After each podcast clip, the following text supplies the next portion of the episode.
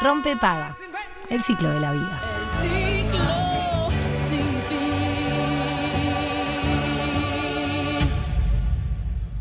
Bueno, llegó un momento que disfrutamos mucho como equipo y la gente del otro lado también, porque la la vez pasada que lo hicimos, eh, llegaron muchos mensajes, ¿no? Porque la jardinería, las plantas, nos hace bien. Nos hace bien a todos, a todas. Está buenísimo convivir con eso, pero también saber qué hacer, qué no hacer, ¿verdad? Eh, en esto que hemos denominado el consultorio botánico, y ya estamos en comunicación con Verónica Sosa, quien es especialista en jardinería, da cursos, talleres, asesoramiento, diseño también de espacios verdes. Malva Rosa Jardinería, si lo pueden encontrar en las redes sociales. Verónica, ¿cómo andás? Muy buenos días. Muy buenos días para todos. ¿Cómo están? ¿Cómo han pasado? Excelente, por suerte, muy bien. Este, bueno, disfrutando de, este espacio y aprendiendo ¿no? sobre jardinería y lo importante. De hecho, acabas de terminar un taller que estabas dando. Sí, exactamente. Justo los miércoles este, tengo el curso anual de jardinería. Este, con varias alumnas que bueno están muy contentas este, con el desarrollo del curso y ahora es una estación el otoño hermosa para trabajar este, en el jardín, ¿verdad? Y bueno, y es una oportunidad de hacer muchas cosas que nos van a dar sus frutos en este primavera, ¿verdad? Este, como alguna cosita que habíamos comentado la otra vez, por ejemplo, el abonado de los canteros, si, si ustedes ya tienen compostera, buenísimo, si no es un lindo momento también para comenzarla este, poniendo todos los desechos orgánicos de la cocina, fruta, verdura, té, café, hierba, este, y ahí van a lograr un compuesto orgánico que es de los mejores para, para abonar las plantas. Todo eso lo vas este, acumulando previo. Eh, digamos, eh, armas como una, un apartado, ¿no? Que tenga tapa es bueno también, ¿verdad? Claro, lo que se llama compostera, ¿viste? Este, que si uno tiene un terreno eh, es, es, lo mejor porque, bueno, lo puede hacer en un cajón de verdura, ah, que lo puede ir acumulando a medida que se llenan, ¿viste? Este, y entonces eso al tener ser abierto tiene buena circulación de oxígeno, que no quita que hay que revolverlo cada 15 días más o menos para que se haga bien el, el proceso aeróbico.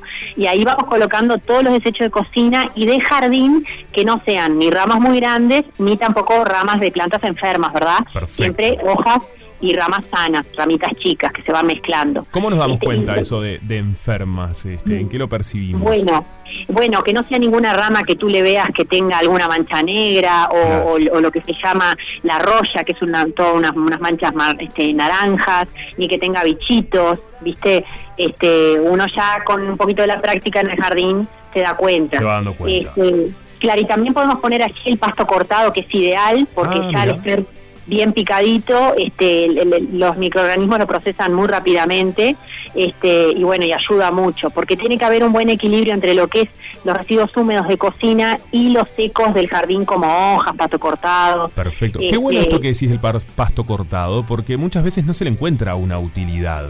Tal cual, y es una pena que se tire, ¿verdad? Que se embolse y se tire, siendo que tiene una utilidad muy grande y vuelve a la tierra, ¿verdad? Vuelve al ciclo de la, de la naturaleza. Perfecto, me este, encantó ese pique. Así que bueno, Ahí está, si, si ustedes ya tienen, bueno, incorporan este compost en los canteros y bueno, y si no, si tienen que comprar o pueden acceder a, algún algún este lugar que tengan caballos, por ejemplo, y le pueden poner este lo que es la cama de caballo, que es la cáscara de arroz con la, la bosta de caballo, que es un abono excelente. Perfecto. Este, eso se puede incorporar a los canteros y bueno, y arriba se puede poner, si les gusta alguna corteza de pino, que queda muy estética, por ejemplo, este, generando lo que se llama el mulch, que es una cobertura vegetal que me va a ayudar a que el suelo no se erosione, incorpora este, e, esa materia orgánica arriba que protege, como les digo, el suelo y a su vez no tengo que regar tanto, ni tampoco eh, me crecen tantas malezas, entre comillas, usos que los no deseados, ¿verdad?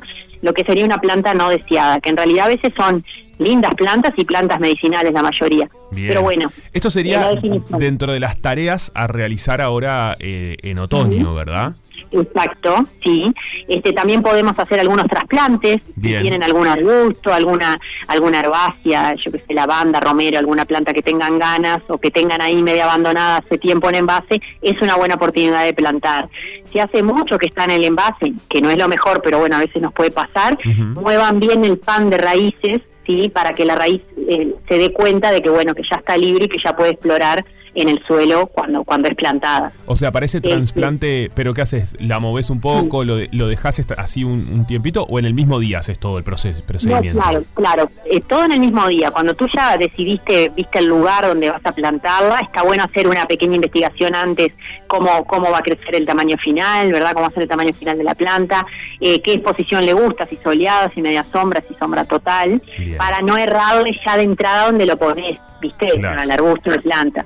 Este, y bueno, eh, después que bueno investigaste un poquito y llegaste al lugar adecuado, que tengas algún hueco en el jardín o vas a hacer un cantero de cero, plantás, se hace en el mismo día. Yo lo que les digo es que si hace mucho que está en el envase, que no es lo mejor, pero es algo real que a veces nos pasa, de moverle un poco las raíces y ahí se planta, para que ellas estén ya liberadas, como quien dice. Claro, para exactamente. Qué bravo esto cuando pones en un lugar algo eh, medio como que la dejaste ahí para después pasarla a otro lugar y a la planta le encantó ese lugar. Bueno, medio que ah, elige la planta también, ¿no? Sí, a veces nos pasa tal cual, es algo muy real.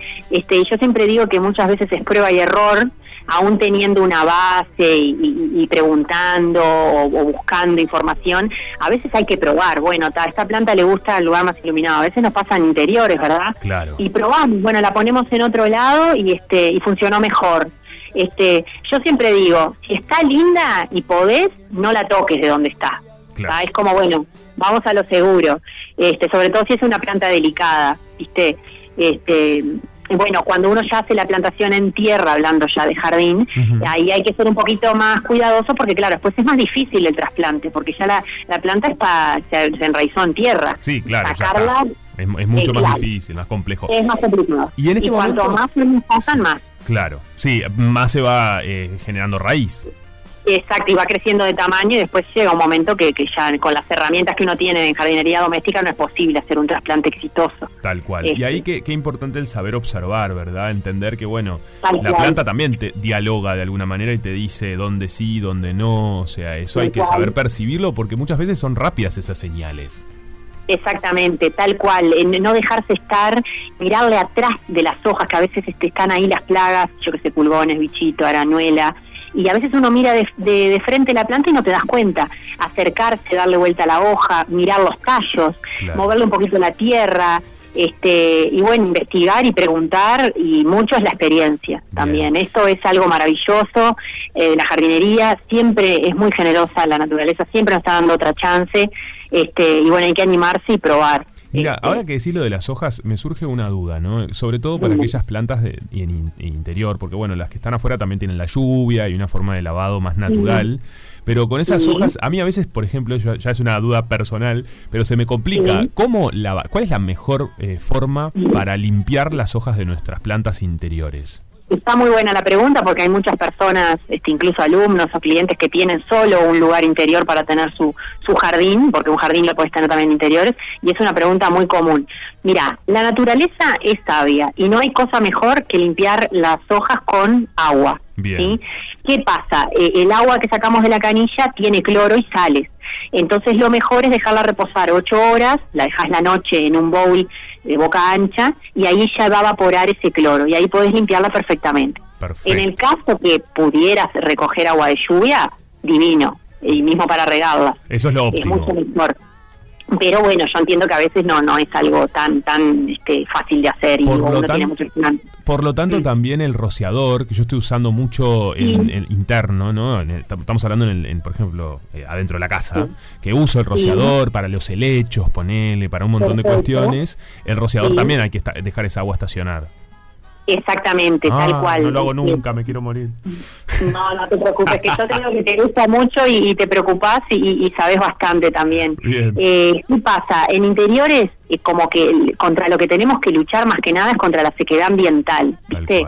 Y esto sucede mucho en invierno, que empezamos a aprender algún tipo de calefacción. Sí. Entonces, eh, al, ambiente estar seco no les gusta tanto a las plantas de interior, que por lo general, para interior, deberíamos decir, son de, de, de sotobosque, de zonas tropicales y subtropicales, que claro, que nosotros acá en Uruguay la adaptamos a interiores, funcionan muy bien, pero tenemos que luchar con esas cosas que, que a veces pasan en el interior de nuestras casas, a veces poca luz o poca humedad, y bueno, hay que ir ahí buscándole la vuelta para, para mejorarle las condiciones. Perfecto.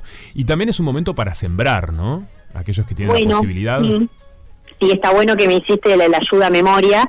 Podemos sembrar muchas cosas, este, eh, más o menos se dice que marzo, abril, mayo podemos sembrar algunas este, florales, está eh, algunas que florecen en invierno, por ejemplo, como los pensamientos, las violas, que todos, conocemos, y también algunas que resisten el frío y que van a florecer en primavera, como por ejemplo la boca de sapo o conejitos que le llaman, la caléndula, las amapolas, el alelí.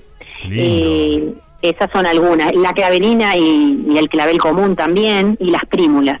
¿sí? Esas son algunas como para dar de Este, siempre igualmente investiguen, eh, muchas veces en los sobrecitos de semilla viene cuándo sembrar este, y, y cuándo florece también la planta, te trae toda una serie de información básica.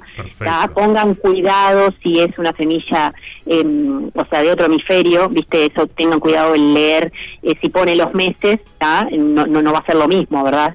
Este, hay que sumarle seis meses. Y si dice la estación, mejor, porque está ahí no, no, no tiene forma de errarle. Bien. Y también qué sembrar con qué, ¿no? ¿Qué va cerca de qué? Me imagino, o sea, me imagino eh, cercanía física, digo, porque... Sí, te entiendo. Hay una cosa que se llama, eh, que es como eh, la base de lo que es la, la, siembra, que puede ser en almácigo o de asiento o siembra directa, que se llama. Entonces, yo siempre recomiendo al principio, y sobre todo si es en balcones, terrazas, porque tampoco vas a tener mucho espacio, hacerlo en almácigos. Alguna bandeja, algún contenedor que tengas viejo, le haces un, o una maceta en desuso, le haces orificios de drenaje y allí preparas un sustrato adecuado, bien sueltito, eh, para sembrar. ¿Sí? Y ahí tú vas a sembrar en almácigo, va a ser como como este la incubadora, ¿verdad? De lo de los plantines. Qué bueno. Y después tú vas a plantar este, viste, porque cuando uno tiene un jardín grande, un cantero, terreno grande, puede hacer siembra directa, viste, ya directo en los canteros, ciertas especies y en cierto momento eh, lo va sembrando, viste. Bien, perfecto. Este, tenés esa posibilidad. Pero bueno, cuando hablamos de espacios más reducidos, eh, tendríamos que hacer el más. Otra cuestión que también está muy bueno hablar es eso que uno va, va caminando y saca un, un gajo para crear tu propia planta, ¿no? Eso está bien porque no estás dañando la planta a la cual estás quitando el gajo, o sí hay que saber cortar, dónde, ¿no? Es momento este.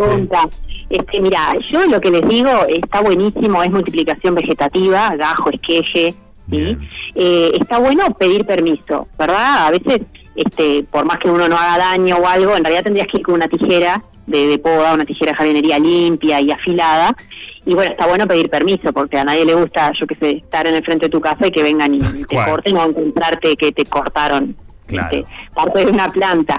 Y después también nos pueden regalar, ¿verdad? Que es gajitos, amigos, familiares. Eso es lindo, es qué lindo que regalar un gajo. Claro, es una linda forma de multiplicación. Estamos haciendo un clon de la planta madre.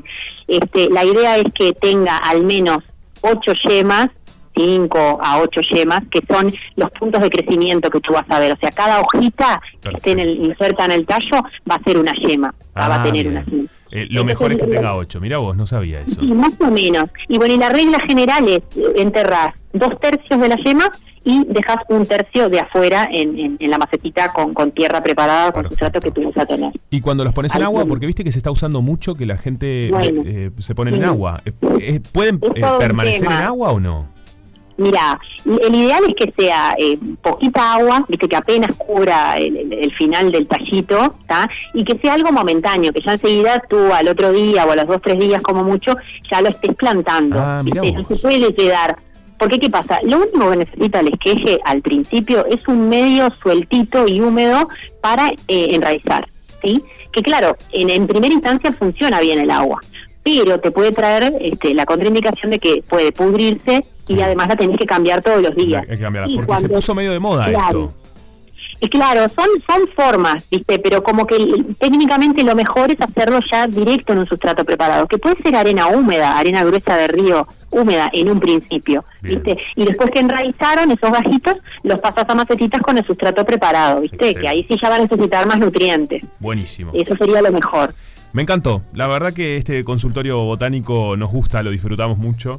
Este, así que, Verónica, gracias eh, siempre por todos estos piques, porque rápidamente vos nos tirás un montón de piques, yo me voy con mucha información, por lo pronto voy a sacar esa que tengo en agua y la voy a, la voy a plantar. Y, plantarla ya, porque a veces tiene un retroceso el gajito, y salir a tierra, porque estaba en un medio tan sueltito en el agua que está bueno eh, o sea, pasa eso, esa es como la contraindicación. Está bueno que sea algo mínimo de un día para el otro, que llegaste apurado, te regalaron los bajitos y no tenías dónde ponerlo. Lógico, algo pasajero únicamente. Mira vos, no sabía, pensé que se podía.